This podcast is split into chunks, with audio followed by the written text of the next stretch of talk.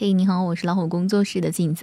今天想跟大家来说一说关于这个 我们的饮食问题，看看你是不是一个饮食很健康的人。看过这样一则新闻，说小女孩佳佳才四岁，有一天妈妈给她洗脸的时候，发现她长了淡淡的雀斑。妈妈也没有仔细的想，小孩子长雀斑也挺正常，何况不仔细看也看不出来，算了吧。没有想到，半个月之后，妈妈接佳佳放学的时候，女儿大哭了起来。妈妈忙问怎么回事，佳佳说同学都在嘲笑她长麻子了。仔细一看，妈妈发现佳佳脸上的雀斑不仅变多了，而且颜色还深了很多。她赶紧带女儿上医院，医生详细询问之下，才发现原因竟然是她的女儿喜欢重口味，尤其喜欢吃咸的菜。医生解释说。盐吃多了会长雀斑，是因为吃盐过多，体内水分减少，黑色素容易沉淀在皮肤的表层，脸上就会长黄褐斑和雀斑。法国有一句俗话说：“美女生在山上，不生在海边。”因为生在海边的女人平时摄入海盐比较多，过度的盐真的有毁容的作用，比如水肿。人吃太多的盐分，血液当中的钠离子会增多。由于人体内的平衡机制，我们就会感觉口渴，从而想着喝更多的水。身体为了能够留住更多水分，很容易促进水肿的出现。另外，《黄帝内经》里说过，咸入肾，适当吃咸可以保护肾脏，但大量的盐分会增加肾脏的负担，影响毒素的排出，从而导致脸上浮肿，脸还会变大。这应该会让很多的女性受不了。盐是我们日常生活的必需品，但你可能不知道，长期的高盐生活除了会毁容，还会导致更大的问题。曾经看到过这样一个新闻，嗯，五月份的时候天气热到要融化，浙江台州有一位六十三岁的郭大妈，早早的煮好了粥，等到放凉了再吃，才吃了没几口，觉得口味寡淡了一点，于是包了一个咸蛋下粥。吃完这顿早饭，郭大妈突然觉得全身乏力，还出现了呕吐的症状。一开始她以为是普通的中暑，就这样一直拖到第二天晚上，郭大妈突然又感到全身乏力，还伴有头晕、胸闷的症状，甚至连嘴唇都变紫了。家人吓得不轻，赶紧把她送往医院急诊室。一检查发现，郭大妈的血化验显示高铁。血红蛋白三十四点七，比正常值高了整整几十倍。医生说这是明显的中毒症状，经确诊就是咸鸭蛋引起的亚硝酸盐中毒。发现了根源之后，郭大妈才用对了药，情况好转，转到了普通病房。咸鸭蛋这样的腌制食品有可能会引起亚硝酸盐中毒，这已经是常识，因为咸鸭蛋腌制过程当中需要用到。大量的盐，不少中国人喜欢用咸菜来拌饭、拌粥。这种现象不仅是一种生活习惯，还几乎成为了一种文化现象。在中国的南方，渔民由于高强度的体力劳动和气候炎热、食物匮乏等因素，相信只有多吃盐才能够补充体力。比如福建、广东人就一直保留着腌制咸鱼的传统。我爸妈早就已经退休，他们最喜欢做的菜就是咸鱼。秋天从菜市场买来最便宜的带鱼，洗干净以后沥干水分，抹上大把大把的盐，用竹绳穿好，拿到天台上一晒好几天。这样制作出来的咸鱼放在电饭锅里边煮饭边蒸，吃的时候有一股独特的香味四溢。虽然我不吃咸鱼，但闻着也觉得很香。味道够重的咸鱼用来下饭绝对是一流，所以我爸妈经常别的菜都不用吃，就这咸鱼都能吃两大碗干饭。作家陈宝塔曾经描述过这样的事：早年福建一带的渔民舍不得扔掉食用价值低的鱼虾下脚料，于是就将这些碎料加入大量的食盐，放入敞口大缸当中暴晒、搅动和熬煮。数十天以后，就成了一种叫鱼露的琥珀色液体。这种鱼露用处很广，当地人每天炒菜、煮面和熬汤都会放几滴鱼露进去。杭州人喜欢吃的东坡肉、红烧肉，宁波人喜欢吃的爆腌黄鱼，绍兴人喜欢吃的梅干菜，都是著名的高盐菜。然而，就是这样的重盐饮食，不仅极有可能导致肾衰竭，还会导致一个非常严重的后果——胃癌。曾经有研究者对宁波慈溪的一百九十九位新患胃癌居民做了生活习惯的排查，发现了一个让人震惊的事实：相比起健康的人，这些刚刚得了胃癌的人，大多数喜欢吃咸虾菇。这是一种慈溪当地特有的海鲜制品，就像虾根儿一样。把新鲜的小虾米用盐腌起来，放常温下一两个月都不会坏。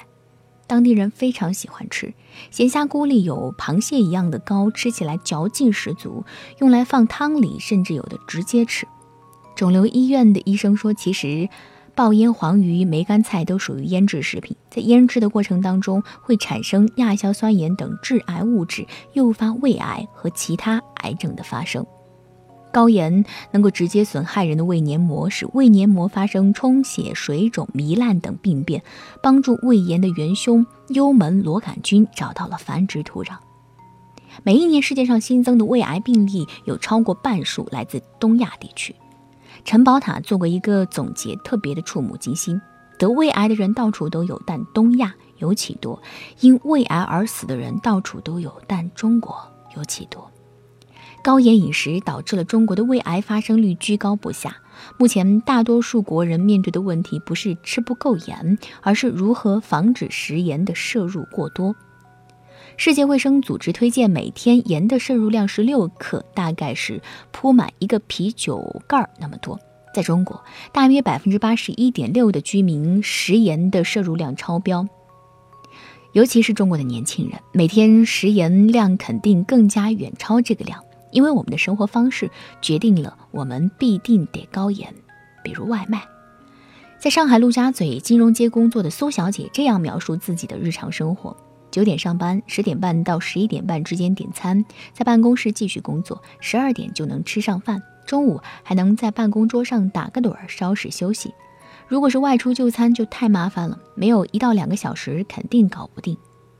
所以，如果你是在城市工作的年轻人，你一定也是这样的作息制度：朝九晚不定时，根本没有心思自己做饭，于是就成了外卖行业的头号目标。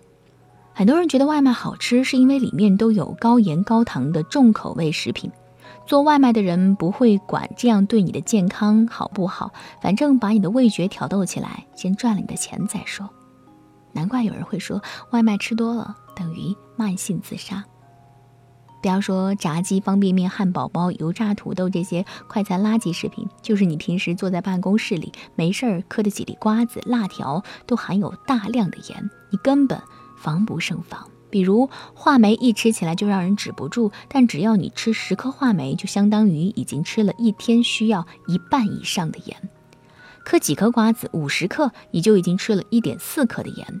薯片、锅巴、小小酥。不要提有多好吃，吃完了你还会吮吸一下自己的手指，回味回味。其实已经吃了不少盐。豆腐干、辣条、泡椒凤爪这些是好吃，也有一定的营养，但在加工过程里，商家可是加了不少盐的。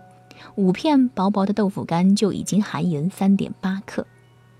并不是只有食盐才能当盐用，味精、鸡精、酱油、蚝油、番茄酱、沙拉酱、辣椒酱、腐乳等调味料都加了很多盐，千万不要不把它们当盐使。我们常吃的挂面其实也是隐形盐的藏身地，制作者为了让面条更有劲道，往往会加工面的时候加入盐，所以想不到吧？因此，低盐生活的理念真的需要被提倡。第一，外卖能不吃就不要吃。之前有一篇报文，外卖正在毁掉你，详细讲到了外卖的卫生状况，很令人担心。再者，外卖为了做的好吃，什么重口味的都往里加，你根本不知道自己吃下去的到底是营养还是毒品。所以尽量自己做饭。你说回到家很累，不想动，其实越是不想动，越要动。你连为自己做一顿饭的精力都没有，怎么能做好其他的事情呢？用自律来鞭策自己，从为自己做一顿饭开始吧。第二，零食能少吃就少吃。对于女性来说，这一点很重要，尤其是想保持身材苗条的人。边工作边嘴里嚼点零食，确实会让自己的工作没有那么单调，但往往这就是各种疾病，尤其是肥胖的开始。瘦的人为什么能够一直瘦？因为他们能控制住自己，只在肚子饿的时候才吃饭。而胖的人为什么一直胖？因为他们总喜欢在一日三餐之外不停地吃零食，哪怕自己其实并不饿。你不知道这个习惯其实让你变成了高盐食物的牺牲品。所以管好嘴，迈开腿，永远都是保持身材的好方法。第三，实用的烹调建议，真的没事儿就逼着自己做做饭，绝对比你在外面吃要好。烹调的时候，在菜快要出锅的时候放盐最好，因为这时候盐没有完全融化，可以最大限度的突出咸味儿。你会发现，用这种方法，你放一点点盐就足够满足你的重口味了。第二，减少味精、酱油这些含辣调味品的用量。第三，菜尽量买天然的，加工有包装的食物少买。第四，增加蔬菜和水果在你饮食当中的分量。第五，肾功能良好的人可以使用含钾的低钠盐。低钠盐的咸味和钠盐相当，但由于低钠盐里的钾元素有排钠作用，所以可以帮助身体减少对钠的吸收。也许一开始你会不习惯清淡的口味，但坚持下来，你会发现，即使不加过多重口味的调味料，你的一日三餐依然可以很鲜美。因为食物本身就有一种天然的味道，只等你的舌尖慢慢的去开发。低盐生活不仅仅代表选择一种健康的饮食，还代表选择一种积极的人生态度，自律、清淡、注重健康。谁能控制得住自己的舌头，谁就能控制得住自己的人生。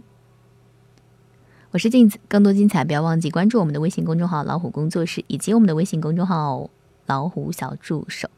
那愿你我都能够成为拥有健康的生活习惯的健康的人。晚安，好梦。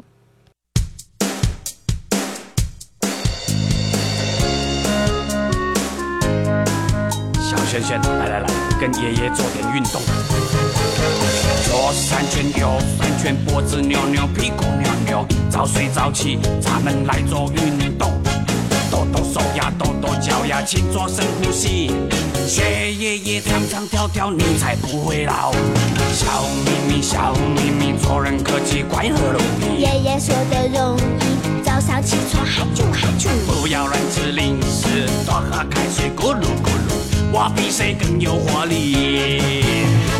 左三圈，右三圈，脖子扭扭，屁股扭扭，早睡早起，咱们来做运动。抖抖手啊，抖抖脚呀，请做深呼吸。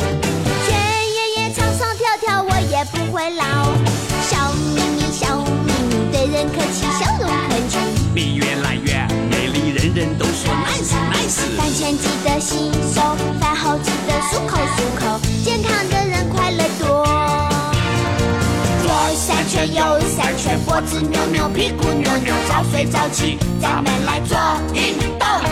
抖抖手啊，抖抖脚呀，请做深呼吸。学爷爷唱唱跳跳，我们不会老。小学学两来。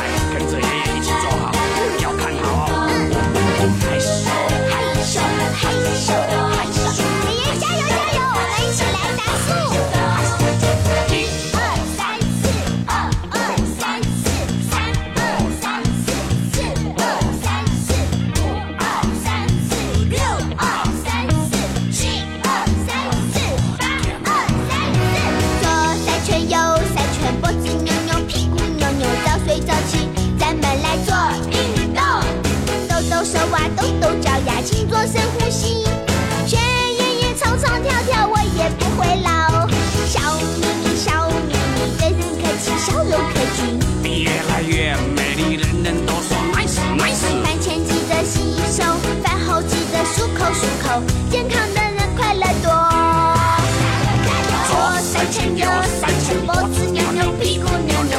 咱们来做运动。